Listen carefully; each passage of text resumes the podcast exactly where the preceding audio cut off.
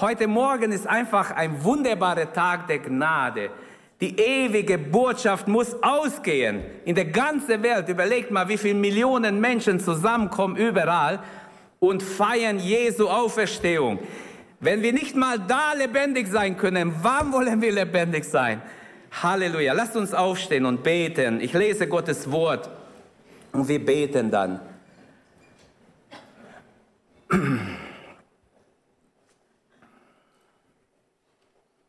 Lese Gottes Wort aus Lukas 24, 1 bis 6 und dann aus 1. Korinther 15, zwei Verse. Und nachher werden wir bestimmt noch einige Verse lesen. Lasst uns einfach offen sein, was der Heilige Geist uns sagen will. Ich möchte mich wirklich leiten lassen von ihm. Mein Thema wird sein Leben in der Kraft der, des, der Auferstehung. Und ich lese aus Lukas 24, Letztes Mal hatte ich, glaube ich, aus Markus gelesen. Und jetzt lesen wir mal aus Lukas 24, 1 bis 8. Aber am ersten Tag der Woche, sehr früh, kamen, die zum Grab, kamen sie zum Grab und trugen bei sich die wohlriechenden Öle, die sie bereitet hatten. Sie fanden aber den Stein weggewälzt vom Grab und gingen hinein und fanden den Leib des Herrn Jesus nicht. Und als sie darüber bekümmert waren, siehe, da traten zu ihnen zwei Männer mit glänzenden Kleidern. Sie aber erschraken und neigten ihr Angesicht zur Erde. Da sprachen die zu ihnen, was sucht ihr den Lebenden bei den Toten? Viele suchen den Lebenden bei den Toten. Hallo, der Lebende ist nur bei den Lebendigen. Ist er in unser Herz? Haben wir Leben in unser Herz. Vorsicht, wir können uns täuschen. Nur wenn Jesus in unser Herz ist, gehören wir zu den Lebenden. Was sucht ihr den Lebenden bei den Toten? Er ist nicht hier. Er ist auferstanden. Halleluja. Denkt daran, wie er es euch gesagt hat, als er noch in Galiläa war. Und dann gehen wir in 1. Korinther Kapitel 15, das sind zwei Verse, da ist ein ganzes Kapitel über die Auferstehung, wo Paulus die Auferstehung wunderbar beschreibt, seine theologische Tiefe und Bedeutung. Und er schreibt hier in 1. Korinther 15, geh eins weiter bitte mit PowerPoint. Denn ich habe euch von allem überliefert, was ich auch empfangen habe, dass Christus für unsere Sünden gestorben ist nach den Schriften und dass er begraben wurde und dass er auferweckt worden ist am dritten Tag nach den Schriften. Alles geht nach den Schriften. Ich kann nicht predigen, einfach so irgendetwas. Ich muss predigen nach den Schriften. Das ist mir ganz wichtig. Wirklich, das sage ich vor Gott. Ich kann nicht einfach predigen, ich muss predigen nach den Schriften. Vater, wir danken dir dass du durch deinen Heiligen Geist am Wirken bist, auch heute Morgen. Herr Jesus, wir danken dir für das ganze Werk, das du getan hast. Danke, dass wir heute hier stehen dürfen und deine Auferstehung feiern dürfen. Wir beten dich an und danken dir, dass Leben, ewiges Leben durch dich geworden ist, durch dein Tod ist Leben entstanden die Fülle. Halleluja. Danke, Herr. Ein Leben, das nie aufhört, das hinübergeht ins, in die Ewigkeit und ewig leben wir. Danke, Herr, dass wir dieses Leben von dir durch deine Auferstehung empfangen durften. Segne dein Wort heute Morgen. Rede zu uns. Du weißt jeden Einzelnen, mit welcher Anliegen oder Not oder äh, Fragen jeder gekommen ist. Herr Jesus, sprich zu uns. Heiliger Geist, sprich zu uns. Ich bitte dich, Inspiriere mich, dass ich das sage, was nötig ist. Amen. Amen. Bitte nimm Platz. Am Freitag sprachen wir über den Tod, heute haben wir auch noch über den Tod und seine Bedeutung gesungen, aber heute reden wir über die Auferstehung des Herrn. Es hat sich erfüllt, was Marius gelesen hat, was Jesus an Martha gesagt hat. Es hat sich erfüllt, Johannes 11, 24, wo Jesus sagt, ich bin die Auferstehung und das Leben. Halleluja. Es hat sich erfüllt. Amen. Er ist es. Er ist es geworden. Und es hat sich auch erfüllt, was Jesus in Johannes 14, 19 zu seinen Jüngern gesagt hat. Nur noch eine kurze Zeit, dann sieht die Welt mich nicht mehr. Ihr aber werdet mich sehen. Und weil ich lebe, werdet ihr auch leben. Halleluja, wie schön, wie wunderbar. Weil Jesus lebt, leben wir auch. Amen. Geben wir ihm die Ehre dafür. Freuen wir uns im Herrn. Sei mutig, Jesus zu bezeugen, andere einzuladen zu dieses Leben. 1. Korinther 15, 55. Wir dürfen jubeln mit Paulus und mit allen Heiligen. Wir können sagen, Tod, wo ist dein Stachel? Hölle, wo ist dein Sieg? Ist doch wahr. Jesus hat den Tod besiegt. Der Tod ist wie eine Biene, die ihr Stachel verloren hat. Ich hatte eine Zeit lang Bienen und ich weiß, wenn die mal gestochen haben, der Stachel bleibt in, dein, in deinen Hand drin oder wo auch immer stechen und sie sind ohne Stachel. Dann kannst du sie streicheln, fangen, die können nicht mehr stechen. So ist der Tod. Jesus hat den Tod besiegt. Halleluja. Wie wunderbar. Drei Dinge bewegen mich oder ich möchte drei Dinge heute Morgen sagen. Die ersten zwei vielleicht kurzer. Ich beeile mich zum dritten Punkt, so habe ich im Herzen. Aber mein erster Punkt wird sein, die Glaubwürdigkeit der Auferstehung anzusprechen. Heute ist der Tag der Auferstehung. Für die, die zweifeln, möchte ich zeigen, dass die Auferstehung wirklich Tatsache ist. Und zweitens, die Auferstehung ist ein Kernbotschaft des Neuen Testaments. Wir können unser Glaube ohne die Auferstehung gar nicht als lebendige Glaube nennen. Es gehört zum Kern, zum Fundament des Neuen Testaments. Und drittens, ich möchte zeigen, dass die Kraft der Auferstehung im Alltagsleben immer noch funktioniert. Wunderbar. Liebe Brüder und Schwestern, liebe Freunde, lasst uns jetzt einfach mitgehen und Gottes Wort zu Herzen nehmen. Die Glaubwürdigkeit der Auferstehung. Geh eins weiter und dann reden wir über den ersten Punkt kurz. Die Auferstehung ist eine gut belegte Tatsache, hat Marius vorher gesagt. Und so ist es auch. Wer wälzt den Stein weg, haben die Frauen gedacht unterwegs. Mit ihren Sorgen rennen sie früh am Morgen zum Grab. Lukas berichtet, dass ähm, sie etwas Erstaunliches entdeckt haben. Der Stein ist weggewälzt. Halleluja. Wie wunderbar. Gott kennt deine Sorgen. Gott kennt deine Nöte. Gott weiß, was dich bewegt, mit welchen Sorgen du kommst. Und ich wünsche, dass unsere Gottesdienste so sind, dass alle Menschen mit alle beantwortete Fragen nach Hause gehen, mit ihren Sorgen alles hier lassen können, sorgenfrei hinausgehen. Amen. Wenn der Heilige Geist unter uns ist, wenn Gottes Gegenwart da ist, dann wirst du glücklich durch die Tür gehen und wissen, Jesus lebt. Jesus ist derselbe. Es ist nicht nur ein Märchen, es ist Realität, was hier erzählt und gepredigt wird. Halleluja. Amen. Wunderbar. Was für eine Frage. Wer wälzt uns den Stein weg? Aber dann entdecken sie, es ist schon weg. Halleluja, eine Erleichterung. Gott benutzte zwei Engel, die den Frauen gedient haben. Zwei Engel im Weiß, sie strahlen und sind da. Vielleicht hat Gott sechs Engel geschickt heute, wissen wir nicht. Aber ich glaube, dass auch heute Morgen Engel da sind, die dienen müssen manchen, die in Not sind, die in Zweifel sind, die aber sich an Gott wenden. Wenn wir ehrlich an Gott wenden, in Hebräer 1 steht, Vers 11 oder 14, dass Engel sind dienstbare Geister, die ausgesandt sind, denen zu dienen, die die Erlösung ererben sollen. Die noch hier unterwegs sind durch die Nöte des Lebens, aber die die Erlösung ererben sollen, denen dienen die Engel heute. Gottes Engel sind immer aktiv unterwegs, 100 Prozent. Und rechnen wir damit, dass auch heute Gott durch den Heiligen Geist, auch durch seine Engel, dienen wird. Und dann die Engel, die da waren, haben die Frauen, die haben geguckt, hm, Stein ist weg. Aber der Herr ist weg. Sein Leichnam ist weg. Wieder ein Problem. Wer hat ihn weggenommen? Wo ist sein Leichnam? Die Engel stellen jetzt eine sonderbare Frage, eine wichtige Frage. Was sucht ihr den Lebenden bei den Toten?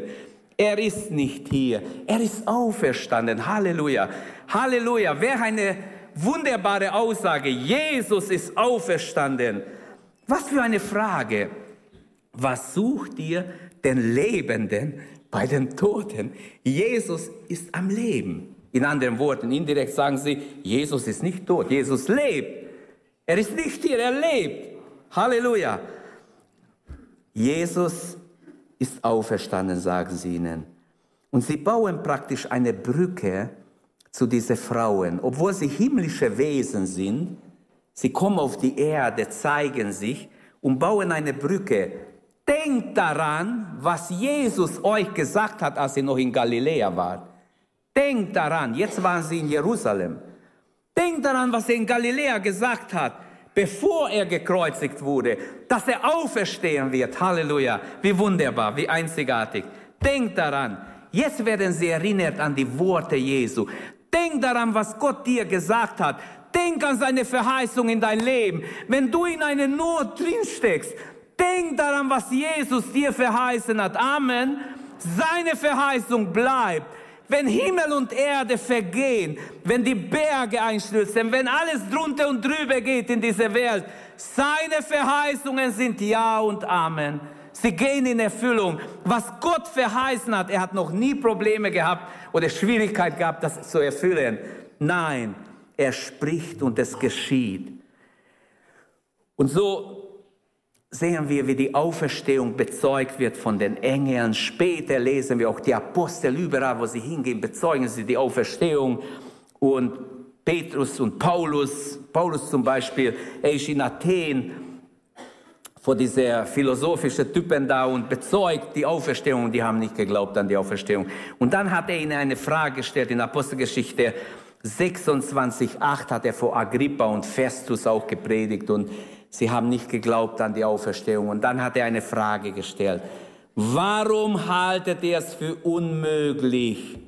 Nicht, dass die Toten auferstehen, sondern was sagt das Wort? Ich muss prägen, was geschrieben steht. Warum haltet ihr es für unmöglich, dass Gott die Toten auferweckt? Ich kann kein Tote auferwecken. Niemand kann sich selbst auferwecken. Aber warum fällt es uns schwer zu glauben, dass Gott die Tote auferweckt? Halleluja. Das ist doch eine schöne Frage. Die Tiefe ist einfach eine tiefe Frage, dass Gott die Toten auferweckt.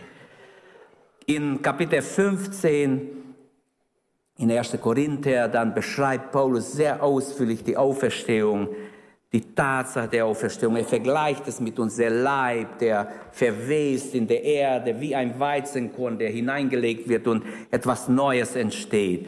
Die Auferstehung ist also sehr gut belegte Tatsache. Schon die Sadduzäer zweifelten daran und Jesus redete mit ihnen in Matthäus 22. Sie glaubten aber nicht an die Auferstehung. Und sie hinterfragten die Auferstehung, sie glaubten nicht daran. Wie soll die Auferstehung funktionieren? Und in, in 1. Korinther 15, äh, ab Vers 35 bis 56 erklärt Paulus, wie die Auferstehung funktioniert, praktisch. Vielleicht als Hausaufgabe könnt ihr dieses Kapitel lesen. Ähm, manche lehnen heute noch die Auferstehung ab, Manche lassen sich deshalb verbrennen. Ich möchte sicher gehen, dass von mir nichts übrig bleibt. Ich will nur als Asche sein.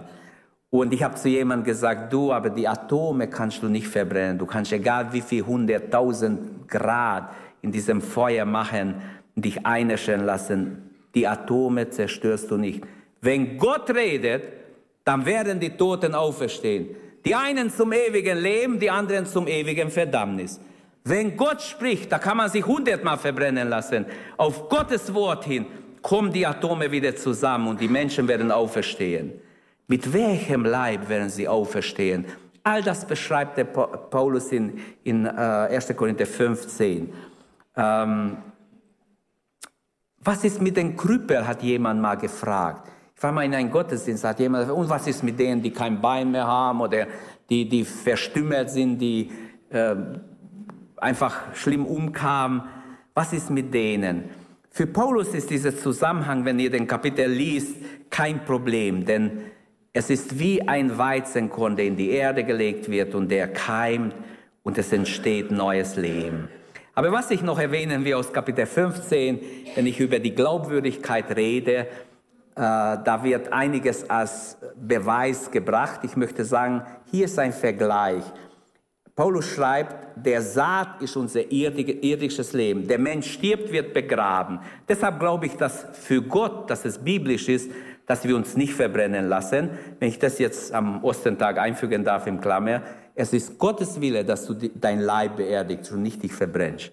100 Prozent.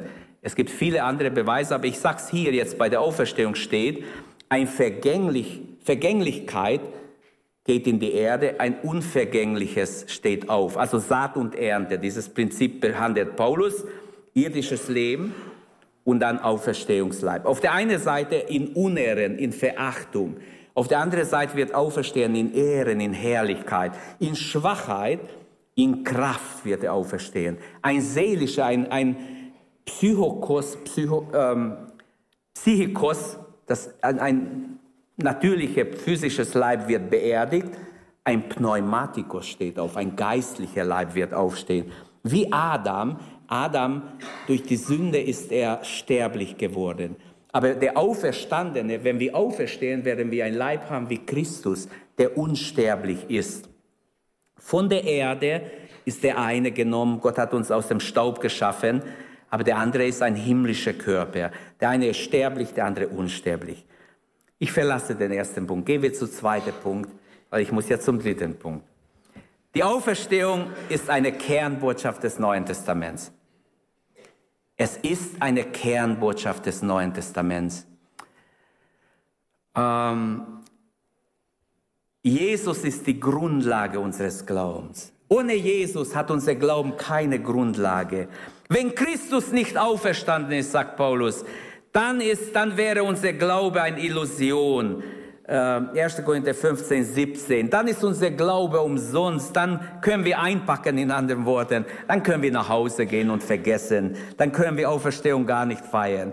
Jesus selbst lehrt ja die Auferstehung, auch die geistliche Auferstehung. In Johannes 5, 24 sagt Jesus, äh, dass viele auferstehen werden. Nee, das habe ich jetzt... Äh, ich habe es mal auswendig gelernt, leider weiß ich nicht, wie er anfängt, aber ich sag's euch. Das ist mir ganz wichtig. Das ist ein so wichtiger Vers, viele haben das nie verstanden. Vers 24, da heißt es, wahrlich, wahrlich, ich sage euch, wer mein Wort hört und dem glaubt, der mich gesandt hat, der hat das ewige Leben und kommt nicht in das Gericht, sondern er ist vom Tode zum Leben hindurchgedrungen. Hier ist jemand, der ohne Gott unterwegs ist, geistlich tot. Wenn er aber Gottes Wort hört, wird geistlich auferstehen, wird gläubig an Jesus und wird ein neues Leben empfangen. In anderen Worten, er wird wiedergeboren. Und dann sagt Jesus, wahrlich, wahrlich, ich sage euch, es kommt die Stunde, ja ist schon jetzt da, in denen die Toten, jetzt spricht er von denen, die schon gestorben sind, die Stimme des Sohnes Gottes hören werden. Und alle, die sie hören, werden leben.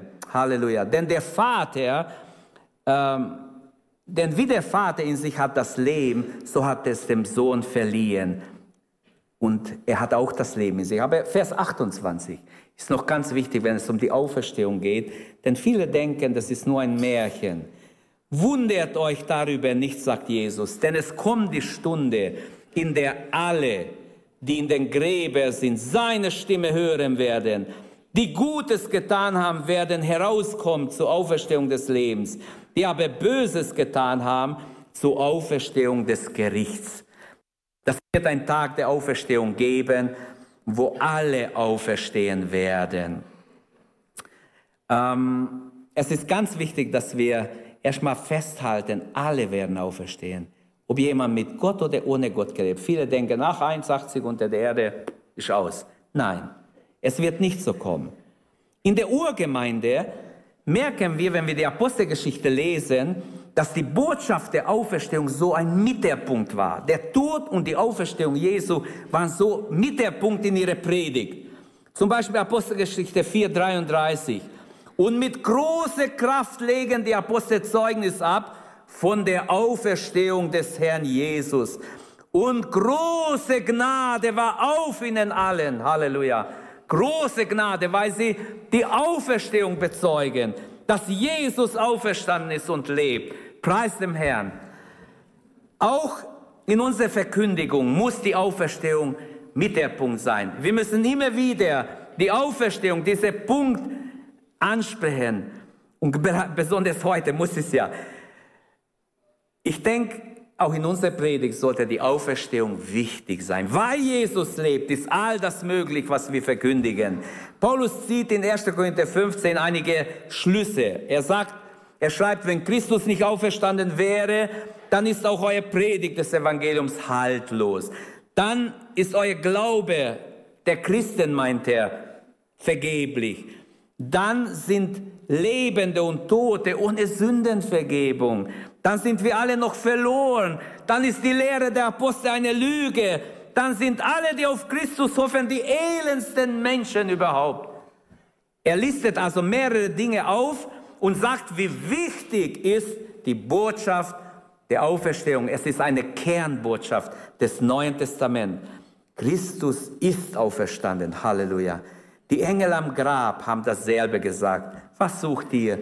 Den Lebenden bei den Toten. Er ist nicht hier. Er ist doch auferstanden. Für die war es selbstverständlich, für die Frauen noch nicht. Ist es für dich selbstverständlich? Weißt du, dass Jesus, weißt du es in dein Herz? Jesus lebt. Mein Herr ist ein lebendiger Herr. Deshalb will er mich auch lebendig.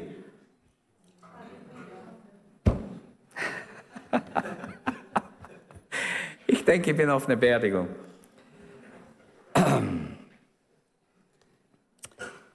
Ihr werdet bald auferwecken. Beim dritten Punkt sage ich euch. Auferstehen. Die Auferstehung ist absolut eine glaubwürdige Tatsache. Nochmals 1. Korinther 15, ähm, da gibt Paulus zwei Argumente. Er sagt, die Vorhersage des Alten Testaments, Christus starb nach der Schrift, er ist begraben nach der Schrift, er ist auferstanden nach der Schrift. Alles geht nach der Schrift, ist doch wunderbar. Ich liebe das. Dann, er sagt, ein zweiter Beweis seiner Auferstehung, nicht nur, dass es vorausgesagt ist prophetisch, ein zweiter Beweis seiner Auferstehung ist, dass ihn viele gesehen haben nach seiner Auferstehung. Er sagt, einmal waren es mehr als 500 Brüder, wahrscheinlich 6000 oder 1000 Schwestern noch dabei, weil oft viele mehr Frauen da waren. Aber die Frauen galten damals im Judentum nicht als Zeugen. Also er nimmt die Männer. Mehr als 500 Männer waren dabei. Auf einmal haben sie den auferstandenen Herrn gesehen. Ist es nicht wunderbar? Halleluja.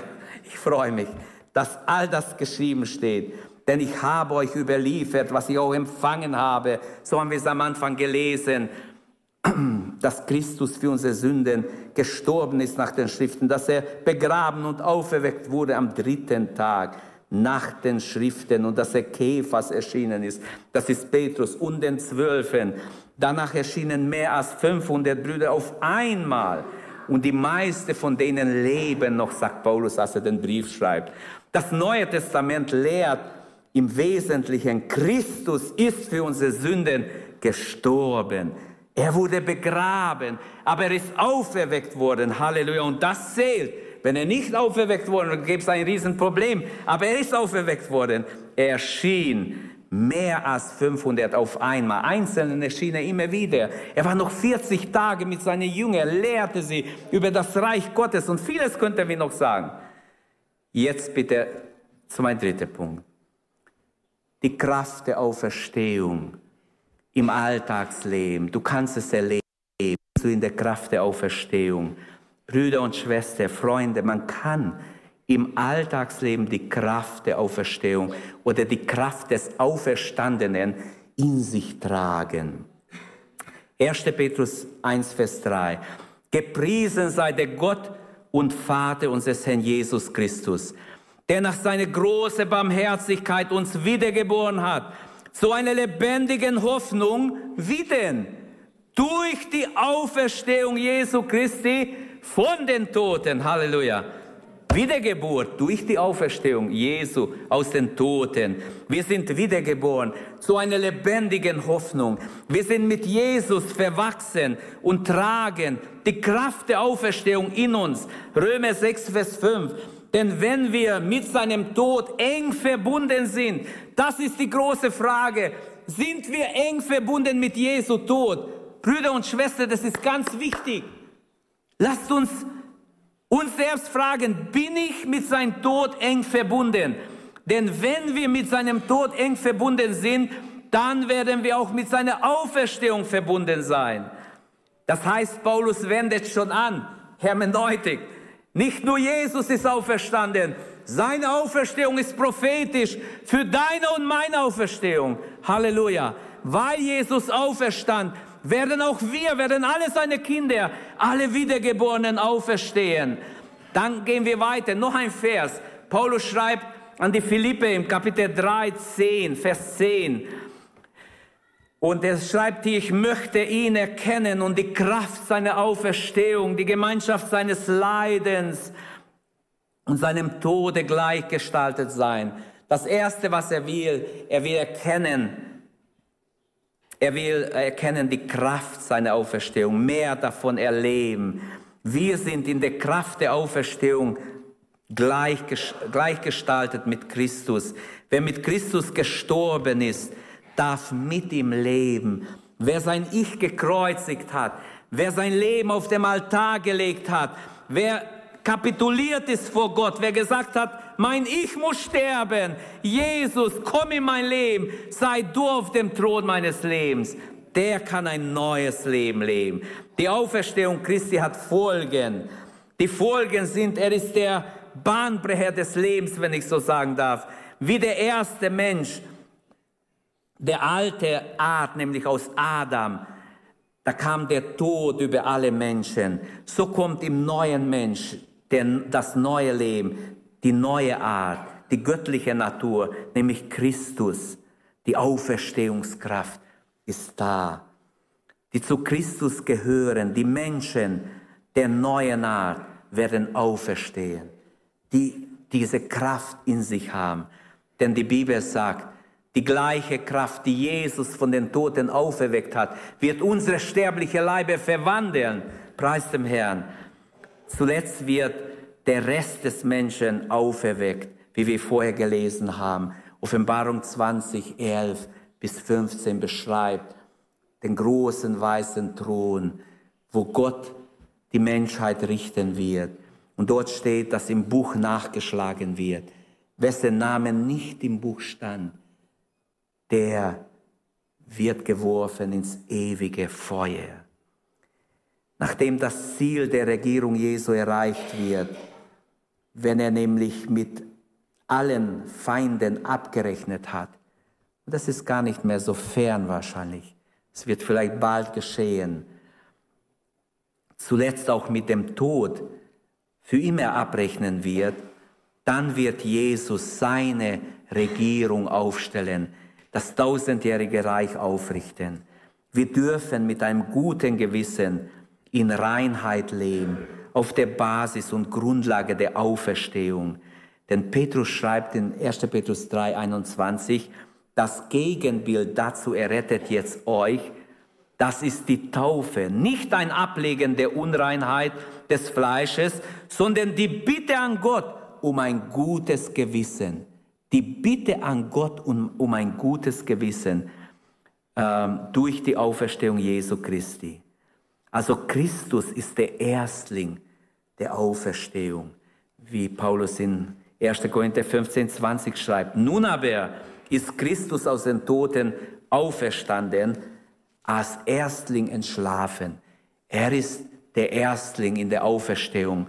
Gott hat uns die Auferstehung garantiert.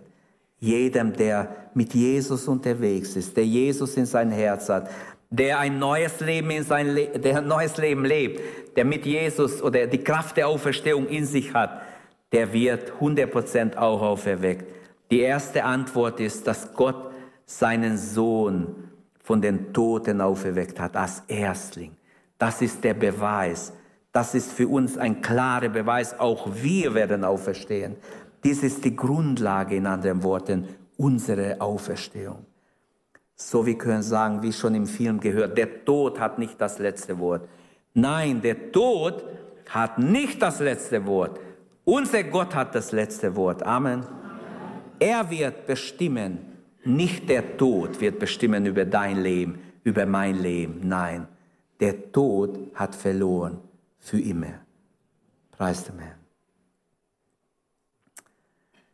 Und doch dürfen wir den Tod nicht verdrängen. Die Bibel sagt, es ist bestimmt, dass jeder Mensch einmal stirbt und danach kommt das Gericht. Wie können ich sagen, oh, vom Tod red mir ja nicht. So wie der Hundertjährige gesagt hat, an meinem Geburtstag hat er zu seiner Tochter gesagt, man kann über alles reden, nur nicht über den Tod. Was nützt es, wenn ich den Tod verdränge, auch wenn ich 100 wurde? Dem Tod muss man in die Augen schauen. Wer an Jesus glaubt, der ist schon gerichtet nach der Bibel. Wer an ihn glaubt, steht in Johannes 3, 18, gleich nach dem schönen Vers von 16, die alle kennen, der ist schon gerichtet. Wer aber nicht glaubt, der wird gerichtet, weil er nicht glaubt, Glauben hat an den Namen des, weil er nicht glaubt an den Namen des eingeborenen Sohnes. Steht auch im Epheserbrief, er gab uns den Unterpfand des Geistes, so als eine Vorzahlung, könnten wir sagen, ein Angeld, eine, ein Vorschuss, ein Vorfreude vom Himmel. Und auch da denke ich, wenn wir mit Gott leben, wenn wir in der Kraft der Auferstehung leben, dann werden wir immer wieder auch durch den Heiligen Geist erneuert und erfüllt werden. Es gibt in der Auferstehung drei Phasen. Wenn ich das kurz erwähnen darf, es gibt äh, bei der Entrückung werden, äh, Paulus schreibt in 1. Thessalonicher 5, 16, wir, die wir leben, werden nicht sterben, sondern wir werden mit ihm entrückt werden. Also die, die leben werden, wenn Jesus wiederkommt, das ist einmal die äh, erste Phase der Auferstehung, können wir sagen. Aber vor dem tausendjährigen Reich ist die erste Auferstehung. Es steht in Offenbarung 20,4, selig und heilig ist, wer Teil hat an der ersten Auferstehung. Über die hat der zweite Tod keine Macht, sondern sie werden Priester Gottes und Christi sein und mit ihm regieren tausend Jahre. Und dann gibt es die zweite Auferstehung, die ist nach diesem tausendjährigen Reich, wo ich schon erwähnt habe vorher, Offenbarung 20 ab Vers 11. Da ist das große weiße Gericht und man nennt es das jüngste Gericht. Die anderen Toten wurden nicht wieder lebendig, bis die tausend Jahre vollendet wurden. Und dann standen sie vor Gott. Gerichtet wird man nach seinen Werken hier, wie es steht in Offenbarung 20, ob man im Buch des Lebens stand. Die Kraft der Auferstehung ist etwas Persönliches. Liebe Geschwister, liebe Brüder und Schwestern, es ist ganz wichtig, dass wir jetzt selber in uns schauen. Du kannst in der Kraft der Auferstehung leben oder du kannst in deine eigene Kraft herumwursteln. Weil Jesus Sieg gebracht hat, können wir in dieser Kraft der Auferstehung leben in unser Alltag. Die Kraft der Auferstehung wird uns Kraft geben zu überwinden, Sieg geben im Leben, Überwinderkraft geben, Hoffnung geben, Mut geben, dass wir nicht aufgeben, dass wir treu bleiben, dem Herrn treu bleiben bis ans Ende. Du kannst in der Kraft der Auferstehung evangelisieren, Zeugnis geben, ein Vorbild sein, ein Licht sein, wenn die Kraft der Auferstehung in dir ist, brauchst du dich anstrengen. Dann macht es Freude, jemand Zeugnis zu geben, jemand einzuladen. Amen. Dann ist es etwas anderes. Wenn ich mich immer anstrengen muss, oh, ich bin ja Christ, oh, ich muss mich ja anstrengen. Nein, das ist fleischliches Christentum. Geistliches Christentum ist, in der Kraft der Auferstehung zu leben. Die Kraft Gottes in uns. Wir werden in der Kraft der Auferstehung sogar am ewigen Leben teilhaben, wie ich schon vorher sagte, entrückt werden. Die gleiche Kraft, die Jesus von den Toten auferweckt hat, wird dich und mich zu ihm entrücken. Aber ohne Glaube ist es unmöglich. Auch hier möchte ich dieser Vers einfügen. Unmöglich, Gott zu gefallen. Denn wer zu Gott kommen will, der muss glauben, dass er ist und dass er denen, die ihn suchen, ein Belohner sein wird. Halleluja. Gott hat Lohn für alle, die im Glauben leben. Jetzt lebe ich in der Kraft der Auferstehung und bin richtig glücklich, gesegnet, habe Überwinderkraft und werde noch belohnt. Wenn ich aber im Fleisch lebe, lebe ich in eigener Kraft, muss mich die ganze Zeit anstrengen, äh, alles im Fleisch und krieg keinen Lohn. Ja, hallo? Wer hat noch ein bisschen graue Zellen, der kann denken? Das das erste wäre doch viel besser. Deshalb schon, schon überhaupt intellektuell gedacht, würde es sich lohnen, ganz mit Gott unterwegs zu sein und nicht ein fleischlicher Christ zu sein, der so wegen jeder Kleinigkeit, immer sind die anderen schuld, dass es mir nicht gut geht. Nein, Jesus lebt. Dir kann es ganz gut gehen. Du kannst glücklich sein, Sieger sein, Überwinder sein. Du kannst mit Freuden deinen Weg ziehen, weil Jesus lebt. Halleluja. Du brauchst nicht zweifeln, du brauchst nicht niedergeschlagen sein. Und wenn du es bist, wird dich Gott wieder aufrichten. Du kannst im Glauben zu ihm kommen. Halleluja. Die Gläubige der Urgemeinde benutzten diese Kraft der Auferstehung. Ich möchte das beweisen. Sie waren Menschen, die nicht im Fleisch unterwegs waren. So fleischliche Christen kennen wir alle. Hoffentlich sind wir es nicht. Ich wünsche, dass keiner es ist. Aber vielleicht sitzen wir hier. Die Urgemeinde hat im Namen Jesu, in der Kraft der Auferstehung, haben sie ihre Mitmenschen gesegnet. Sie haben gebetet um eine offene Tür. Sie haben ihnen gedient in der Kraft des Geistes. Sie haben im Namen Jesu die Menschen geliebt, ihre Mitmenschen auf Jesus hingewiesen. Sie haben durch die Kraft der Auferstehung die Welt verleugnet haben sich Jesus hingegeben, haben ihm vertraut. Wenn wir sehen, wie die Apostel unterwegs sind auf ihrer Missionsreise und wie sie Gott erleben. Halleluja, wie wunderbar, wie einzigartig, wie großartig. Gott war mit ihnen, bestätigt ihr Dienst durch Zeichen und Wunder. Große Dinge passieren. Sie haben im Namen Jesu und in der Kraft der Auferstehung die Gebundenen gelöst, die Besessenen befreit. Sie haben Hände auf die Kranke gelegt und sie wurden gesund. Petrus geht in der Kraft der Auferstehung und sein Schatten geht auf die Kranke und die springen alle auf und werden geheilt. Er kommt gar nicht dazu, sie zu berühren. Ist das nicht wunderbar? Merken wir, die Kraft der Auferstehung ist immer noch derselbe? Oder glauben wir es immer noch nicht? Wie wäre es, wenn jeder selber es äh, lebt in sein Leben, jeder selber ausprobiert. Es ist wirklich so. Jesus ist immer noch der Heiler. Er ist immer noch der Befreier. Er ist immer noch der, der Dämonen austreibt. Und er will, dass auch wir es tun.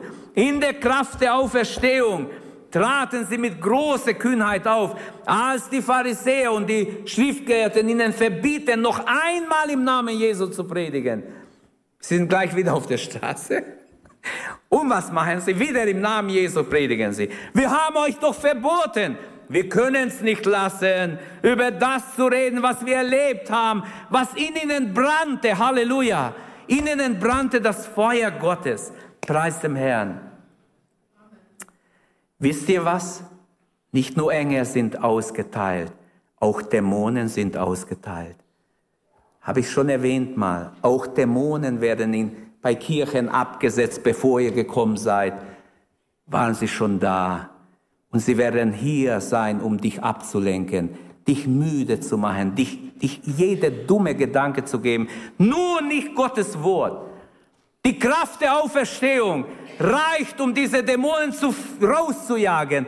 Im Namen Jesu müssen sie gehen, weil Gott in unserer Mitte ist, weil Jesus lebt, weil seine Kraft da ist. Als Jesus kommt, wir lesen es, wie die Dämonen schreien, wie sie sagen, hey Jesus, wieso kommst du zu uns vor? Du wirst uns verbannen. Die Kraft der Auferstehung hat die Hölle erzittern lassen. Furcht und Schrecken, als Jesus auf Golgatha starb, wir lesen es ja in der Bibel, er ging hinunter in der unterste Örte der Erde, ins Totenreich. Manche haben Angst darüber zu reden. Wir lieber nicht darüber.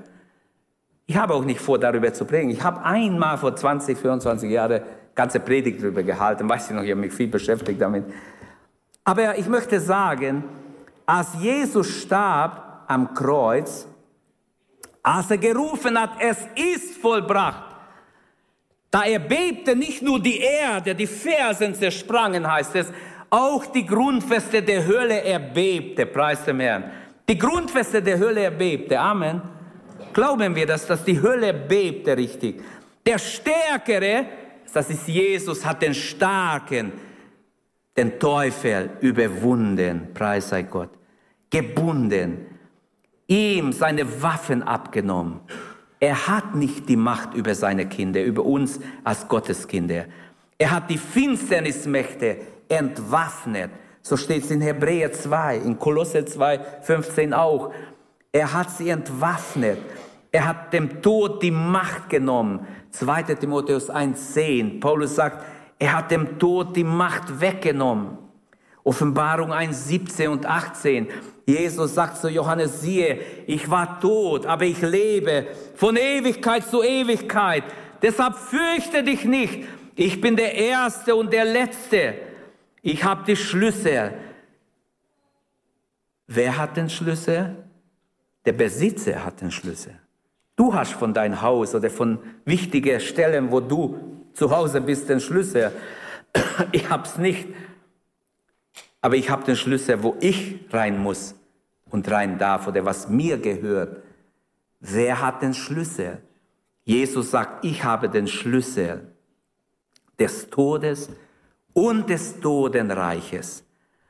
Was für eine Niederlage muss das für die Dämonen in der Unterwelt gewesen sein, als Jesus hinunterkommt. Petrus, 1. Petrus 3 ab Vers 19 schreibt darüber, dass er hinunterging und das Gefängnis gefangen genommen hat. Seitdem besitzt er den Schlüssel des Todes und des Hades oder des Totenreichs, der Totenwelt. Die Apostel hatten die Kraft der Auferstehung. Wir lesen in Kapitel 9, als Petrus kommt und sie berichten ihm, dass eine liebe Schwester gestorben ist aus ihrer Gemeinde. Und ja, sie waren ganz traurig, dass diese Schwester gestorben ist. Und ja, sie haben alles Mögliche gesagt, was, was sie alles Gutes getan hat. Sie hieß Tabea. Und dann lesen wir in Kapitel 9 ab Vers 36 dass Tabea bereits tot war und Petrus kommt. Und Petrus geht ins Zimmer, wo sie aufgebahrt war. Und Petrus ruft sie zurück im Leben. Durch die Kraft der Auferstehung hat er Macht gehabt sogar über den Tod. Die Tabea wacht wieder auf und darf wieder leben. Sie ist nicht gleich wieder gestorben. Sie hat sie wieder zu ihnen gebracht. Alle waren total baff, total sprachlos. Die wussten gar nicht, was sie sagen sollen. Die Schwester Tabea ist wieder zum Leben gekommen. Wie wunderbar. Glauben wir an die Kraft der Auferstehung. Die Kraft der Auferstehung, die nicht nur bei Petrus, sondern auch bei Paulus gewirkt hat, als sie auf der ersten Missionsreise sind. Da ist ein Mann, der hört genau zu. Aber da ist einer, der vom Teufel benutzt wird und der sieht, dass sein Herr zuhört und will ihn ablenken. Aber Paulus predigt und gebietet den Besessenen. Oder die Frau, die nach ihnen schreit, die Kraft der Auferstehung war in ihm und er sagt, schweige, fahre aus, du Dämon. Er sprach nicht zu der Frau, sondern zu dem Dämon, der in der Frau war und die Frau war sofort frei. Natürlich bekommt er dann Probleme, sie schlagen sie und schicken sie oder werfen sie ins Gefängnis. Aber ich möchte sagen, die Kraft der Auferstehung ist wirksam. In der ganzen Bibel, im Neuen Testament merken wir überall, der Teufel hat keine Macht. Seine Macht ist genommen, den Schlüssel hat der Herr. Und die haben es, die mit dem Herrn unterwegs sind. Und Jesus hat seine Gemeinde zugesichert. Selbst die Pforten der Hölle werden die Gemeinde nicht überwältigen. Amen nicht überwältigen. In unserer Kraft ist nichts getan, es sei denn, es kämpft für uns der rechte Mann.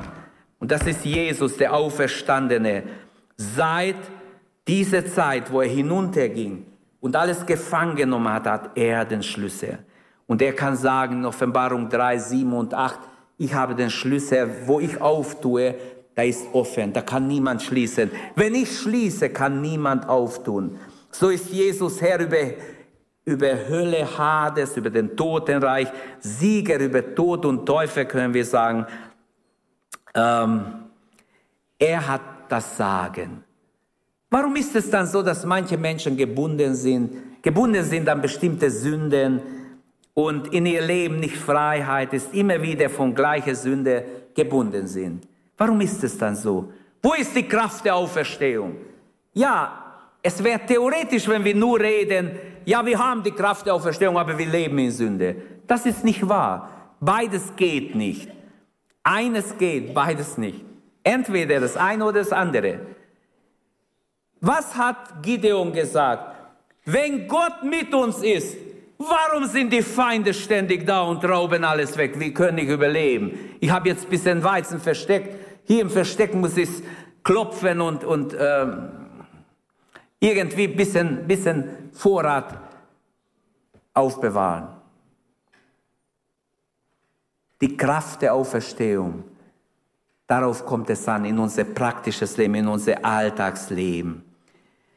Jesus hat die Macht. Er ist Sieger über alles. Warum bist du dann nicht frei? Warum sind wir manchmal gebunden? Warum ist jemand gebunden, der sich zu Jesus bekennt? Ich habe gesagt, während Jesus auf Erden war, egal wo er hinkam, wenn Dämonenbesessene waren, die haben sich gleich geäußert, die schrien, die waren gleich in Panik.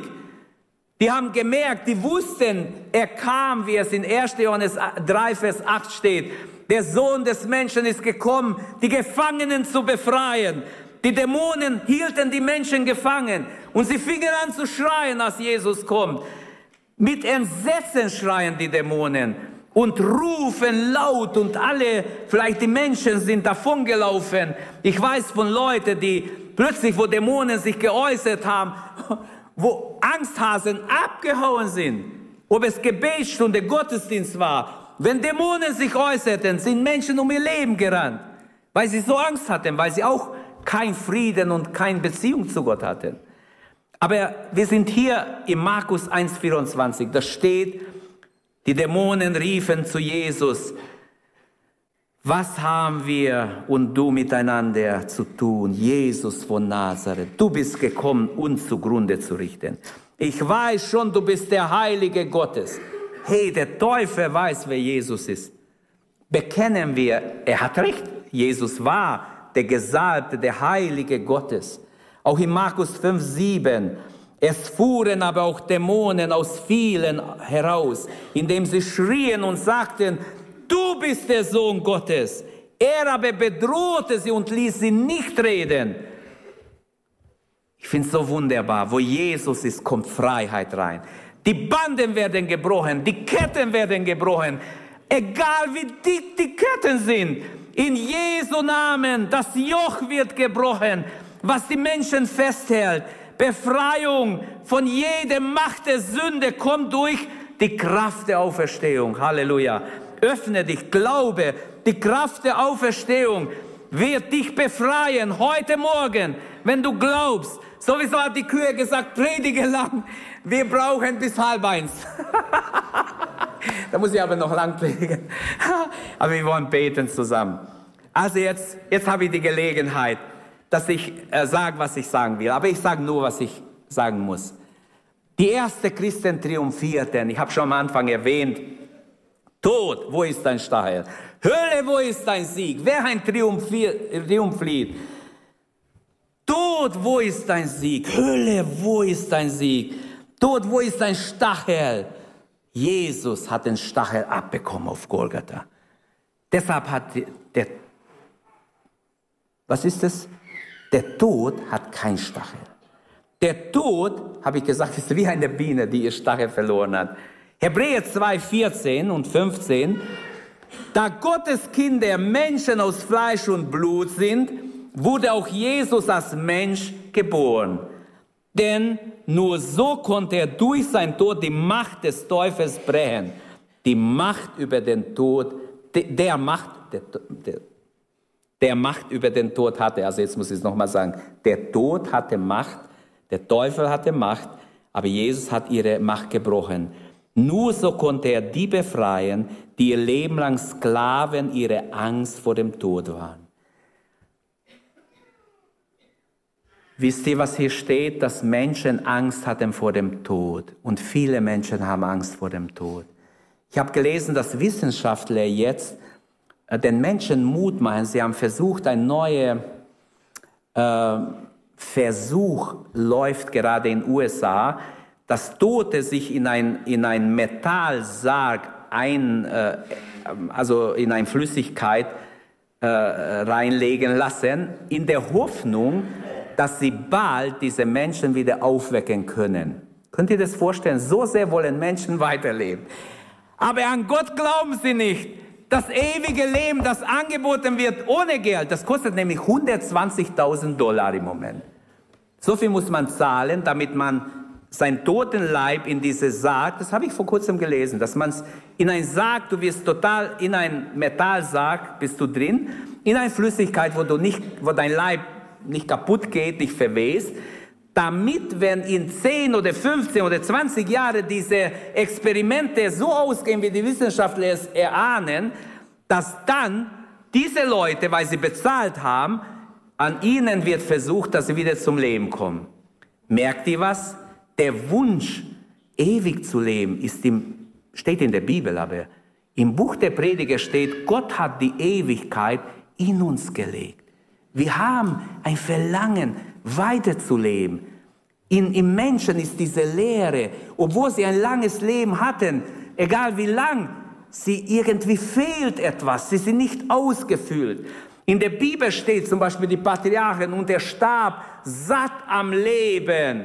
Er hat schon erwartet, endlich erwartet, dass er gehen kann. Eine alte Schwester hat immer gesagt, Christian, bet doch, dass der Herr mich holt. Ich bin 86, ich war damals jung, ganz jung, äh, 22 war ich, wo ich angefangen habe in Ingolstadt. Die hat, die hat immer gesagt, bitte bete, dass der Herr mich holt. Schwester, ich kann sowas nicht beten. Aber heute denke ich anders. Heute würde ich richtig beten, dass der Herr sie holt. Weil, weil ich die Sache anders sehe. Damals habe ich gesagt, also ich kann doch nicht beten, dass jemand stirbt. Der hat gesagt, ich sitze hier den ganzen Tag und bete immer wieder, Herr, wann holst du mich? Ich warte auf dich. ist doch schön. Ich finde es wunderschön. Sie konnte kaum noch gehen, bisschen so in ihrer Wohnung, bisschen sich bewegen. Sie saß da und hat gesagt, hier bin ich Herr, hol mich. Die Kraft der Auferstehung macht uns zu Überwinder. Die ersten Christen, habe ich gesagt, triumphierten.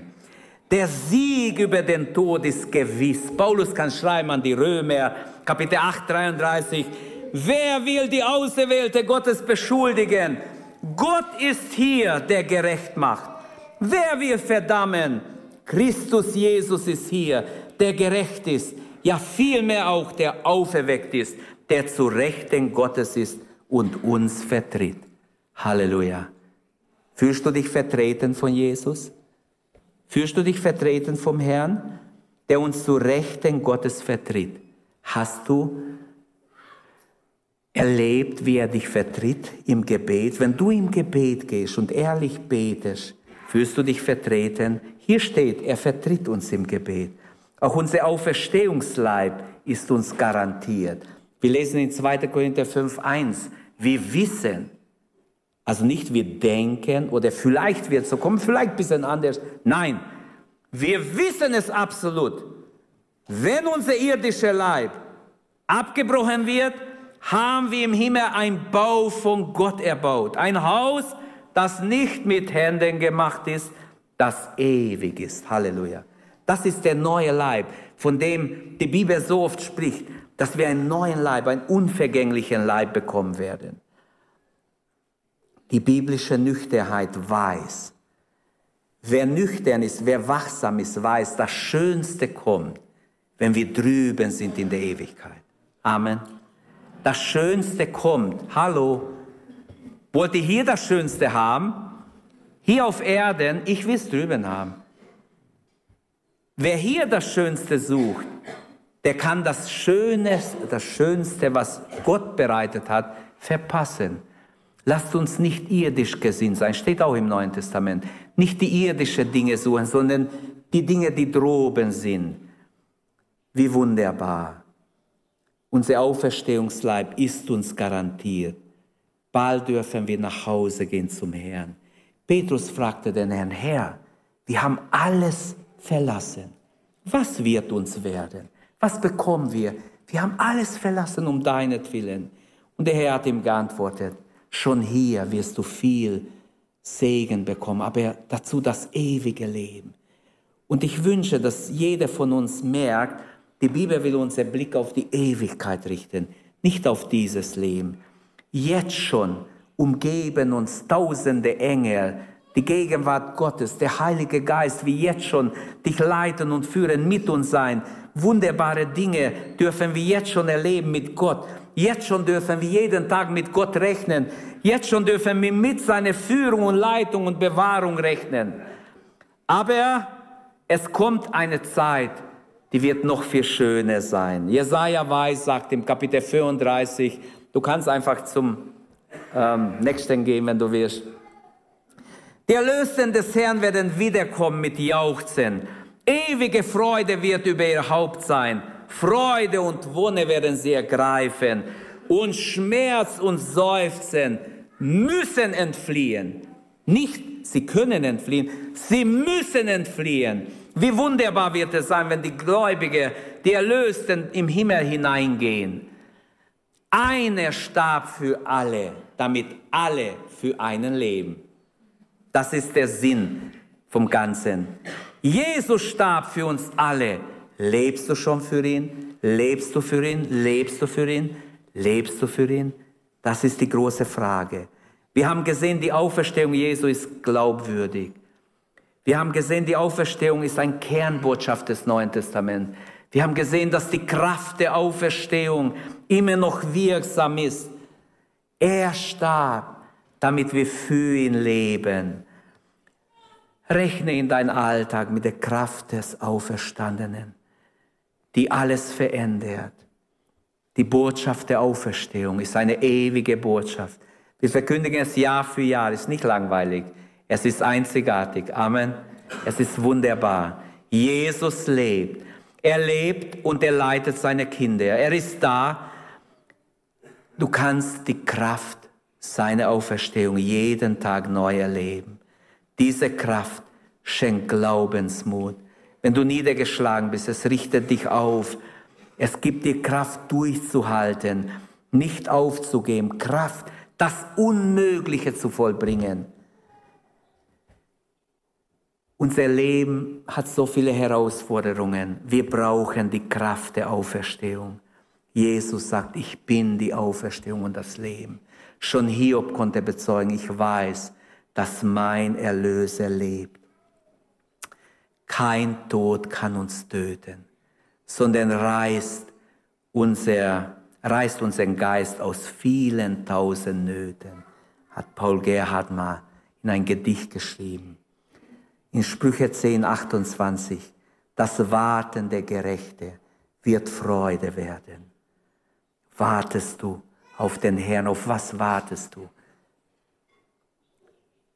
Was ist deine Hoffnung? Kannst du triumphieren und sagen, wie die erste Christen, Tod, wo ist dein Stachel? Hölle, wo ist dein Sieg? Kannst du das sagen? Der Tod ist verschlungen im Sieg. Leben wir persönlich in der Kraft der Auferstehung? Lebst du's? Lebst du darin? Wanderst du darin? Weißt du für dich persönlich, dass Jesus lebt? Hast du eine Beziehung zu ihm? Pflegst du diese Beziehung? Alles sehr wichtig. Jesu Auferstehung hat Konsequenzen. Wenn du eins weitergehst, ist zu Ende. Es hat Konsequenzen. Ich würde sagen, die Schuld ist vergeben. Das ist eine große Konsequenz. Die Sünde ist vergeben. Kannst du sagen, ich weiß, meine Schuld ist vergeben. Auf Golgatha hat Jesus meine Sünden für meine Sünden bezahlt und er hat mir vergeben. Der Tod ist besiegt. Wie ich sagte, die Wissenschaftler versuchen, dass die Menschen irgendwie weiterleben können. Sie experimentieren. Ihr glaubt mir vielleicht nicht, Stahlkapseln heißen diese Sage. Ihr könnt es eingeben, ihr werdet sehen, dass es die tatsächlich gibt. Und Stickstoff und was weiß ich, was noch alles drin ist, dass, dass, dass der Körper erhalten bleibt. Ich glaube nicht, dass sie sie auferwecken können, weil ich glaube, das ewige Leben nur bei Gott ist. Aber bei ihm gibt's das. Glaube besitzt Inhalt. Wir haben Ohne die Auferstehung kein Inhalt. Mit der Auferstehung, durch die Kraft der Auferstehung hat unser Glaube Inhalt. Es ist keine Theorie, es ist Praxis.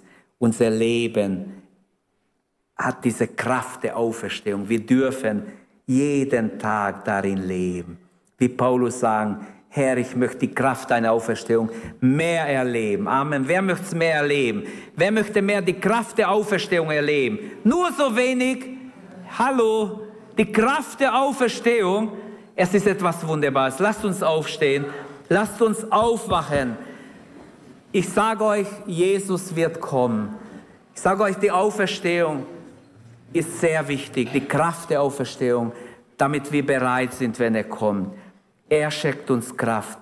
Wenn du Kraft brauchst in deinem Alltag, wir wollen jetzt beten miteinander und die Auferstehung Jesu ist nicht einfach so geschichtlicher Tag nur, nur Tradition. Nein, es hat Ewigkeitsbedeutung. Christus ist auferstanden. Er ist wahrhaftig auferstanden. Und deshalb wollen wir in der Kraft der Auferstehung leben. Lasst uns gemeinsam beten. Gib dich Gott hin. Nehmen wir Zeit, danken wir Gott für die Kraft der Auferstehung und sei ehrlich, sei ehrlich, bitte Gott um diese Kraft. Wenn du keine Kraft hast, dann sei ehrlich, sag Gott, hier bin ich, gib dein Leben Gott. Mach eine neue Sache mit Gott heute Morgen. Geh nicht unglücklich, ohne Gewissheit, ohne Auferstehungskraft durch die Tür, sondern erlebe Jesus, erlebe seine Kraft die Kraft Gottes. Halleluja. Lasst uns ihn anbeten jetzt. Vater, wir danken dir, dass du durch Jesus so etwas Wunderbares vollbracht hast. Danke für die Kraft der Auferstehung. Danke, dass deine Auferstehung etwas Herrliches, etwas Wunderbares, ein Kernbotschaft des Neuen Testaments ist. Die Grundlage unseres Glaubens. Denn unser Glauben ruht darauf. Unser Leben hat die Grundlage deiner Auferstehung. Wir danken dir. Wir beten dich an und loben dich, Herr. Und danken dir, dass du treu bist, dass du groß und mächtig bist und dass du einzigartig bist, Herr. Danke. Danke, dass du Menschen befreist aus ihrem Ich, aus den Ketten, dass die Macht der Finsternis besiegt ist, dass die Kraft der Auferstehung Realität ist. Halleluja. Danke, Herr, von ganzem Herzen. Danke, danke, dass wir leben dürfen in der Kraft der Auferstehung. Halleluja. Wenn dir die Predigt weitergeholfen hat, dann teile sie gerne mit deinen Freunden und Bekannten. Abonniere unseren Podcast, um keine weitere Predigt zu verpassen. Und wenn du unsere Arbeit unterstützen möchtest, findest du auf unserer Webseite unter gegotrossingen.de weitere Informationen. Wir freuen uns, dass du heute dabei warst.